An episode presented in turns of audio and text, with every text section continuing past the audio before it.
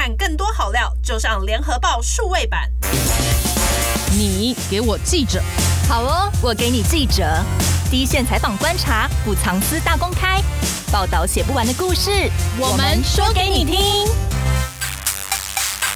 各位听众，大家好，我是主持人荣玉。上一集我们回顾了三一大地震十周年的地震对日本还有台湾的影响，然后有非常多精彩的采访内幕，还没有听过的朋友可以点上一集来看哦。今天要谈的另外一个是最近非常热门的议题，就是早教公投。这场公投的起因呢，就是因为中油要在桃园大潭新建第三天然气接收站，引发破坏早教的疑虑，然后民间团体就发起公投来反制。今天我们要把时间线拉长，带大家去看说这个风暴的最初其实跟二。二零一八年的深澳燃煤电厂重启的争议有非常大的关系。今天先来跟大家介绍两个来宾，一个是我们再次光临的联合新闻网总编辑王茂珍，请茂贞打声招呼。大家好，我是联合报的茂珍，也是联合新闻网的总编辑。那茂珍还是记者的时候呢，主跑的路线之一就是台电，对能源政策也有很多了解。然后另外一位呢是联合报的记者吴淑君，请淑君跟大家打声招呼。大家好，我是记者吴淑君。那淑君过去在基隆还有新北市东北角地区跑过蛮长一段时间的新闻，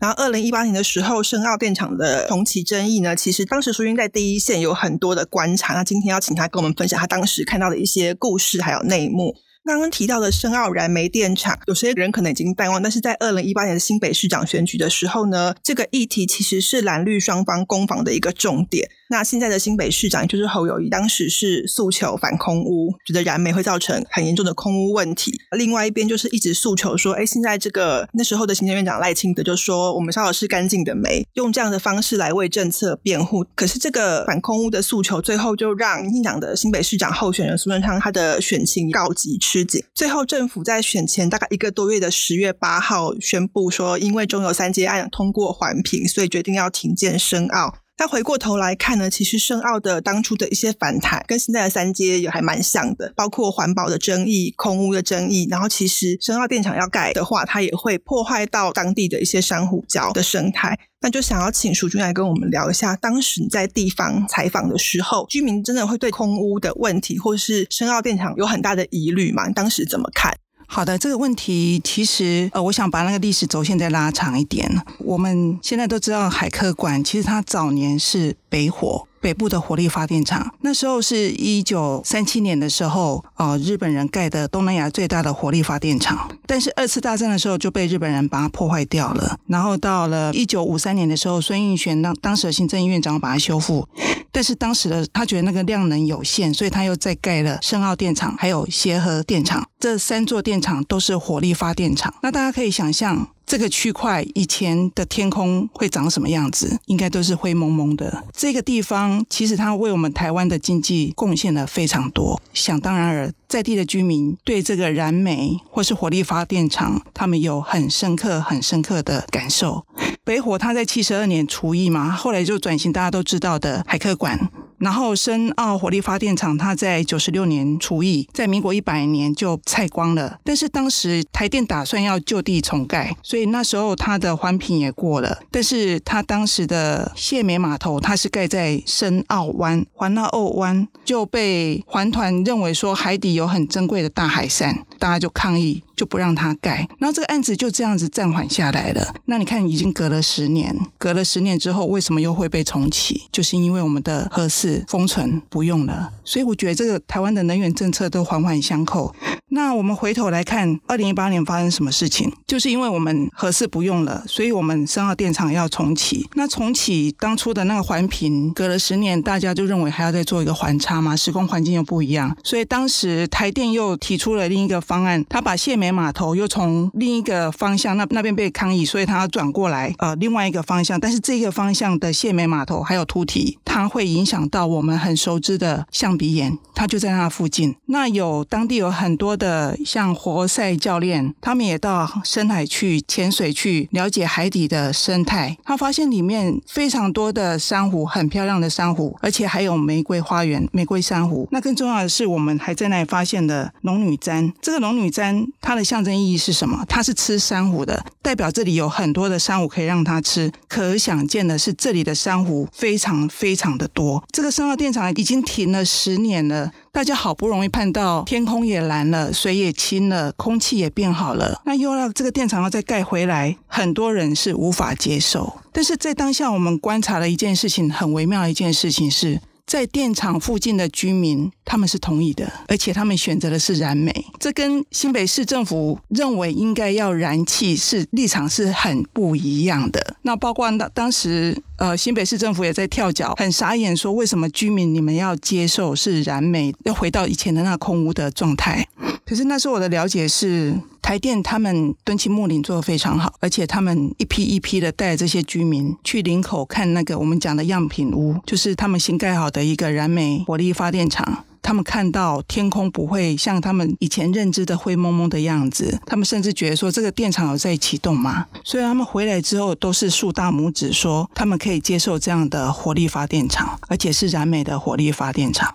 那甚至于会他们也同意，所以是大家都很傻眼的状况下，这个案子就一直走走到环评也过了。但是事情后来的演变也是让大家更傻眼，是引发了一些选举话题。那我印象中最深刻的是二零一八年的九月二十三号那一天，呃，苏贞昌在瑞芳的总部成立。当时的选情对他而言是不是很热络？那当场那个场子也没有坐满，所以苏贞昌在台上的时候，他的脸色就没有很好看。然后那时候就活动快要散场，好，就大合照，然后就结束了。那当下应该很多媒体记者都离开了，但是我就坐在前面，我还守到最后一刻，然后就就看到呃苏贞昌离场，那后面居然有几个人小跑步的跟去，跟去的人我认识，就是瑞芳的一个里长，他也是反深澳自救会的会。长，他就跟去了。那我想说，他是不是要跟他澄清什么的？我也跟去。然后跟去一分钟了就结束了。然后他们前面的一群人就转过来，然后那里长很生气的，哇，脸色之难看。我就问他怎么了，他就说是什么意思？苏贞昌刚刚拍我肚子是什么意思？他就跟我讲，他刚刚跟他澄清，但是苏贞昌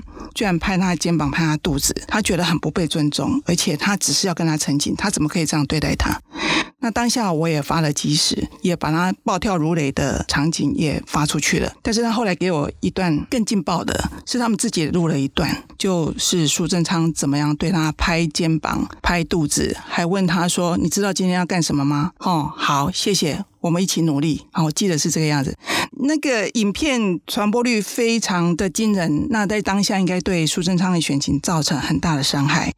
因为大家听到那个声音很清楚，就是拍他肚子噗噗噗的声音。我就问李长怎么会录得这么清楚？他说：好巧不巧，他当天就是要听苏贞昌很明白的告诉他们对深澳电厂他的立场是怎样，所以他这样在自己的身上装了一个很小型的麦克风，所以我们就会听到那个拍拍拍拍拍的声音。声音很大声，然后他的伙伴又刚好录到苏贞昌拍打他肚子，还有那个脸色铁青很难看的样子。后来他虽然道歉了，但是我觉得这个议题也被炒作起来了，然后大家就有更复杂性的，而且已经感觉也不是居民你愿不愿意的问题，也不是你海底生态有多么丰富的问题，而是已经到了选举政治的复杂的问题。申奥当时在二零一八年选举的时候，的确是呃成为一个政治攻防的焦点，特别是在那个陈情事件之后，其实因为影像的传播，这个议题烧得很大。后来呢，这个深澳电厂不盖了之后呢，被认为是一个全倾向的转折点。那你怎么去看当时他后来不盖之后，到底地方的反应又是怎么样？因为你刚刚说有些居民在当地本来是赞成的嘛，那一下一下不盖了。他们可会不会觉得说，哎，本来台电可能会有一些敦亲睦邻的经费，或甚至是地方的就业机会，可能因为这样就流失？我相信他们应该有跟他们做了一些条件，或是说允诺了一些工作机会啊，还是说以后什么样的回馈条件啊？所以他们愿意忍痛再再可能再恢复十年前他们过的那个样子，这一点我是蛮心疼的。但是后来这个案子。赖清德宣布不盖了之后，当初跳出来同意要盖电厂的里长也是两面不是人啊，他就说要盖也是你们，不盖也是你们，所以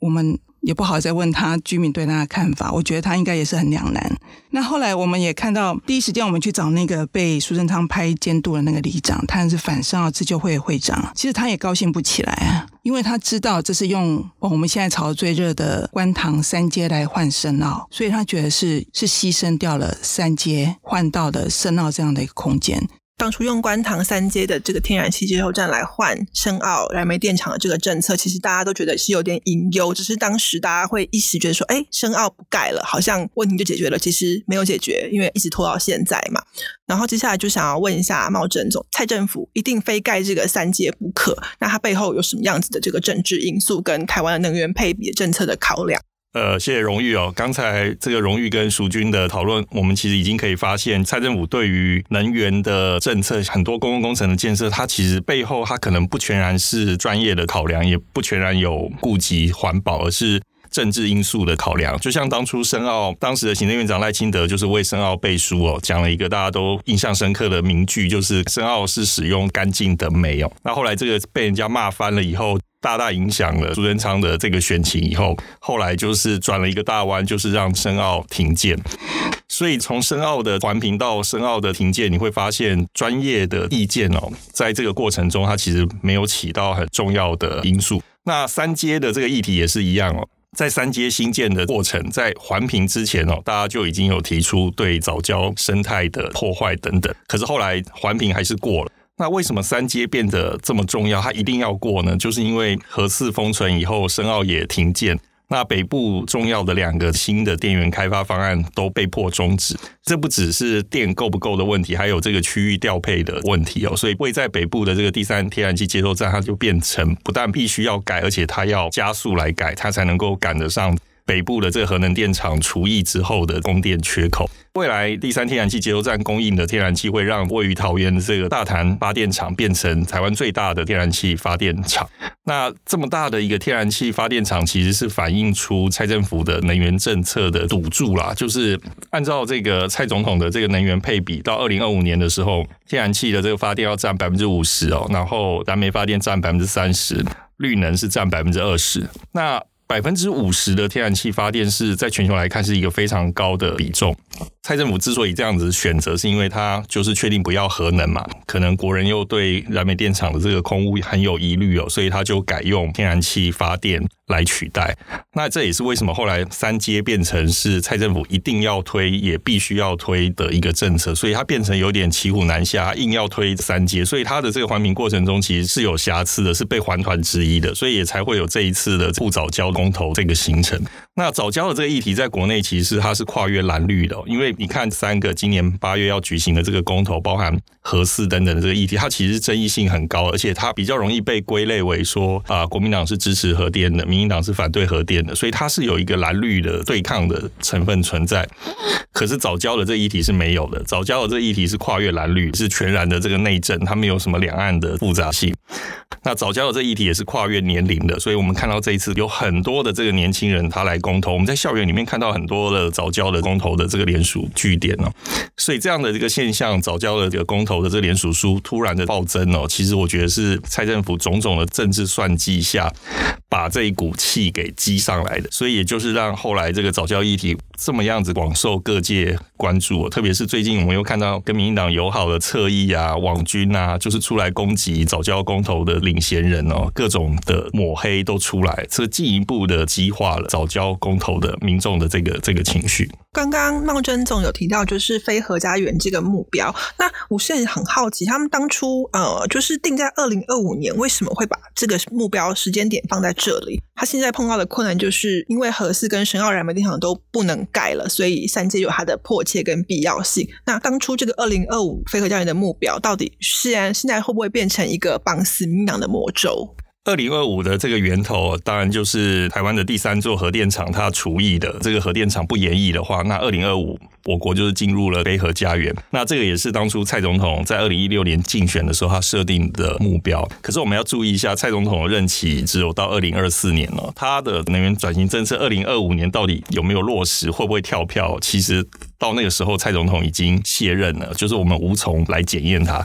可是蔡总统卸任以后，就是这个能源转型的结果是要由全体国人来承担。所以现在三阶的这个争议，它的麻烦的地方就是在于说，现有的核电厂假设确定都是除役的，行政院长苏贞昌他也讲了，核四的重启不在现在蔡政府的选项里面，我们现在的能源选项就不多了。所以也就是说到时候如果早交公投确定通过的话，政府的这个备案到底是什么？那目前来看，我们的备案就是就是要烧燃煤电厂。那这样我们就要回过头来看，如果是这样子的话，那当初就是深澳电厂从盖到不盖的这个过程中，不就变成一个荒谬剧嘛？因为绕了一圈回来，我们发现我们还是要用燃煤电厂。那我觉得这对国人来说会是一个很巨大的这个冲击哦，因为他们如果知道这个能源转型最后是要用燃煤电厂，就是要用我们的肺来换的话，那我们到底要怎么样子来看待这个三阶的要不要盖的这个问题？我们真的要牺牲千年藻礁，然后来换我们呼吸到的新鲜的空气吗？那是谁逼着国人要做这样的一个？我们在心理学上讲，这是一个双驱冲突哦，就是前有豺狼，后有悬崖。我们两个，如果我们两个都不要的话，那能怎么办呢？所以这个就是蔡总统的这个能源政策令人忧心的地方哦，因为他走了一个很冒险的政策。所以前几年，包含国外的媒体，像彭博这些媒体，他其实就提出蔡总统的这能源转型政策是很危险，他可能是很难以实现的，就是他很难兼顾这个供电稳定跟减碳。那我们在三阶这个议题里面，我们就已经可以看到，就是外媒或是很多智库提出来的警告，确实有它的这个道理哦。因为你你看，就是一个三阶它盖不成哦，立刻就会影响到台湾的供电的安全、供电的稳定、供电的结构，影响到我们的碳排放的进程，影响到我们国人的健康。那这样的这个转型的推动的过程，我个人就觉得它是有很大的问题的。刚刚茂贞总也另外提到说，如果照着这个目标走，假设即使它实现了，然后变成一个燃煤三十、燃气五十，然后绿能二十的配比，那台湾的天然气发电占比会是世界的前三高，那会有很大的风险。这部分也想请茂贞总谈一下，就是即使这个目标假设最后真的实现，台湾依然还是会有它能源的风险是在什么地方？天然气发电占百分之五十哦，在全球来看就是数一数二高的哦。目前有这么高的天然气发电配比的国家是以色列跟墨西哥，那过去还有荷兰，都是超过百分之五十。那如果台湾的燃气发电占百分之五十，它有什么风险呢？其实可以看以色列跟墨西哥的例子就知道。以色列跟墨西哥就是他们的邻近区域就有生产天然气，像墨西哥它是可以直接用管道把这个邻近美国的那个页岩气引进到墨西哥，也就是说，它要么就是很临近天然气的这个生产基地，要么就是它可以靠管线来输送天然气。可台湾的这个发电用的天然气啊，百分之百都是从海外进口的，从卡达这些国家进口，它必须要用天然气船。从很遥远的这个地方，万里之外哦，就运到台湾。它不是今天发船，隔天就到，它可能需要半个月的航程，它才能够到台湾。而且在到台湾以后，它卸下天然气的过程中，还要确保港区是风平浪静哦，就是没有什么气候的因素的干扰。所以过去台湾就曾发生因为台风等等的这个因素，因为海象不佳，天然气船它没办法靠港。差一点面临停电哦，事实上已经实施限电了。那当时的中油的董事长还因此下台，所以这从这一点就可以看得出来，台湾高度仰赖海外进口的这个能源来发电，它其实是一个很危险的，因为台湾本身是完全没有自产发电用的天然气哦。那你百分之五十的发电都是要靠天然气的话，就代表我们就是高度仰赖海外的能源供应的国家。依照我国目前的那个规定，当然这是国家的机密啊。可是，在夏天最热的这个时候，就用电量最高的时候，台湾的天然气的库存量大概就是只有一个礼拜，一到两个礼拜。所以这个其实是就是我刚才前面讲的，就是彭博等国外媒体认为说，台湾的这个能源转型政策是让台湾自己变得脆弱，意思就是在于说。台湾是百分之九十七、九十八以上的能源都是仰赖进口，然后你发电更是高度仰赖天然气，因为天然气不像这个燃煤储存是比较容易哦，燃煤的储存它可以一个月、两个月，可天然气它的气槽就是那么多。它的这个储存的天数也就是这么长，所以这也是为什么蔡政府它一定要再盖第三座天然气接收站，因为光靠现在台中跟台南的天然气接收站其实是不够的，它必须要有，就是在北部再有一个天然气接收站，它才能够供应这么高的天然气发电所需要用的天然气。然后刚刚茂贞跟淑君也都有谈到核四的这个议题，就当初其实核四在早期可能会被认为是北台湾非常重要的一个能源供电来源，但是后来它经过很多的政治纷扰，最后决定要封存，然后前几年也陆续开始把燃料棒都送回美国。那可不可以请淑君谈一下你在当时的观察，说这个核四到最后确定要封存，然后到最后完全就是那个厂区当初盖的这么漂亮，盖的那么大，最后整个就只能当成一个就是完全使用不到，就放在那里的这个过程。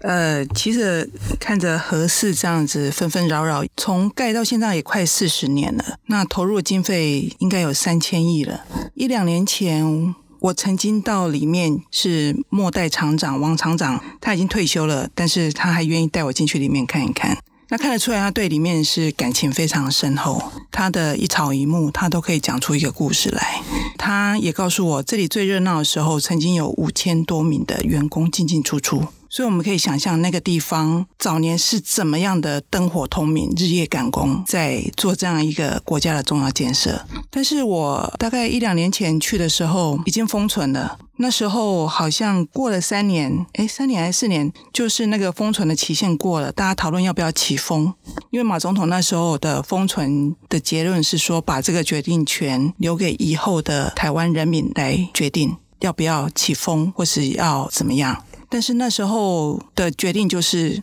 政府再编一笔钱，继续让它封存。不打算起封，然后呢，后来就接续我们知道的，把它的燃料棒一笔一笔的外运到美国，等于就是说把它命根子也砍掉了，让它没有复活的机会。那我跑这条新闻，我每次跑，其实我都很心痛，我都觉得天啊，我们投资了那么多钱放进去，到头来就可能成了一个蚊子馆，然后每次选举大家就成为大家的攻防。那再下来，当然那些工人就国家政策决定不再起封，所以他们待在那里也没有。事干就一批一批的移走，那所以我去看的是就是非常荒凉的一个地方，包括外面的以前的商业街，以前是很热闹的，光靠这些合适的工人，每个店家都可以赚饱饱。但是你现在去看，应该都很早就关门了，也没什么生意啊。其实我我一直觉得，二零一八年那一次的公投有一个以和养绿公投法案出来。其实我觉得那时候已经有人看到这个二零二五年非核家园对国家的一个，以我的理解是一个紧箍咒，所以他们就提出这样公投法案。那他们也很明确的指出，要在电业法里面的第九十五之一条，要限制在核能发电设备应该在民国一百一十四年以前全部停止运转的这个条文，把它拿掉。大家认为只要把这个条文拿掉，我们就应该没有非要在二零二五实施非核家园这样的年限框住大家。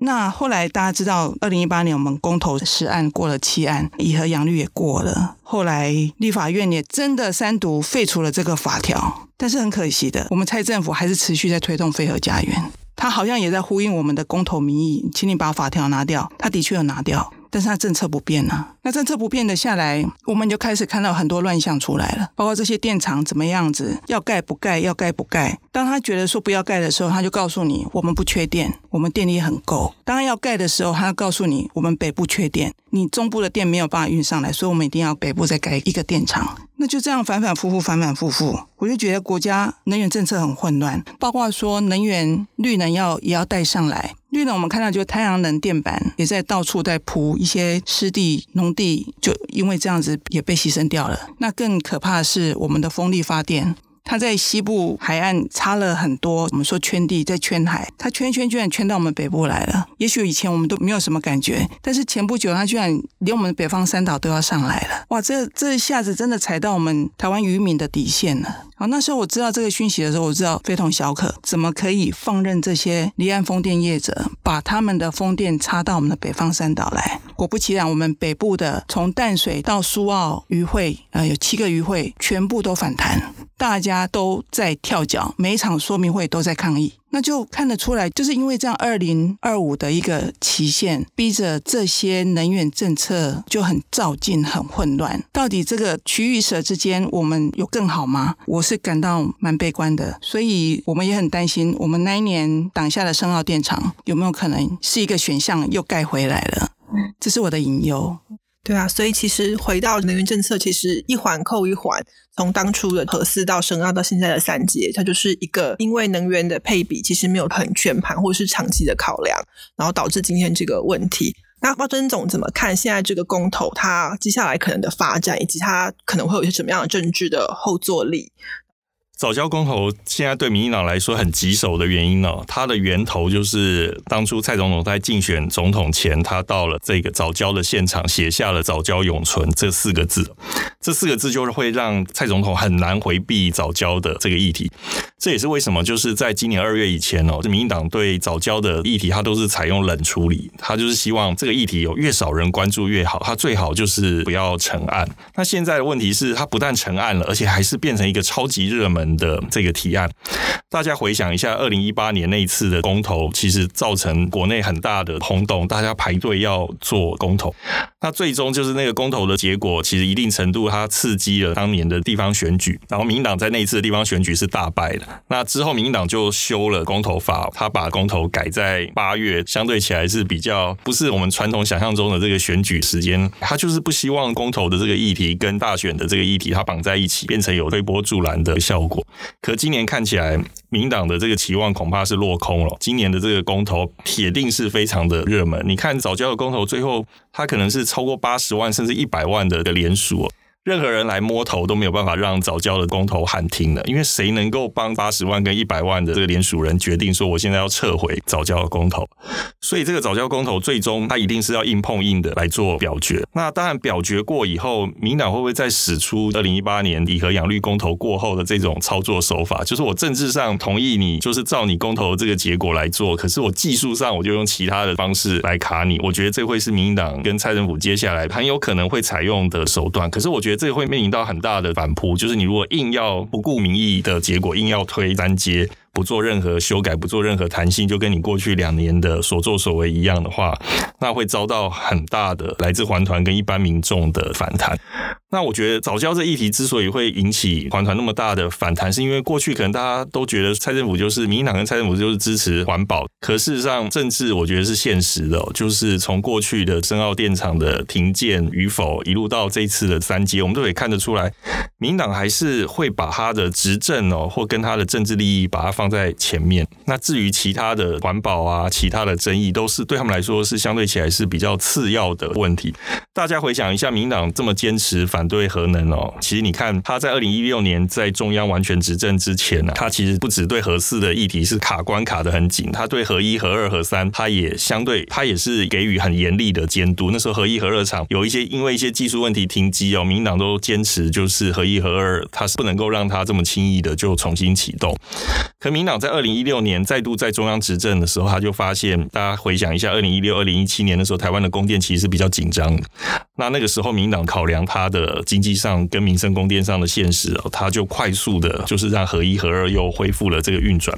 所以从相关的例子来看，我想这一次的早教议题是让环团认清，民党跟国民党恐怕在这个环保的议题上，我觉得并没有太大的分野哦，就是他们必须还是要做一些妥协。所以你看，最近这一阵以来，不论是蔡总统或者是呃，苏院长他们都提到了，这是一一种选择。那这个选择最终，我恐怕都不是依照环团他当初所期待的那样，以保护藻礁为优先。所以，我想藻礁的争议，它的战线恐怕还会拖得很长。我们第一关当然就是看接下来成案的情况，然后再来就是八月的公投，以及公投以后到底蔡政府会实际怎么去做这个三阶的工程的推动。我觉得那才是真正的重点。所以战线会拖得很长。那最终谁会胜出？我觉得现在恐怕还是。看不太出来。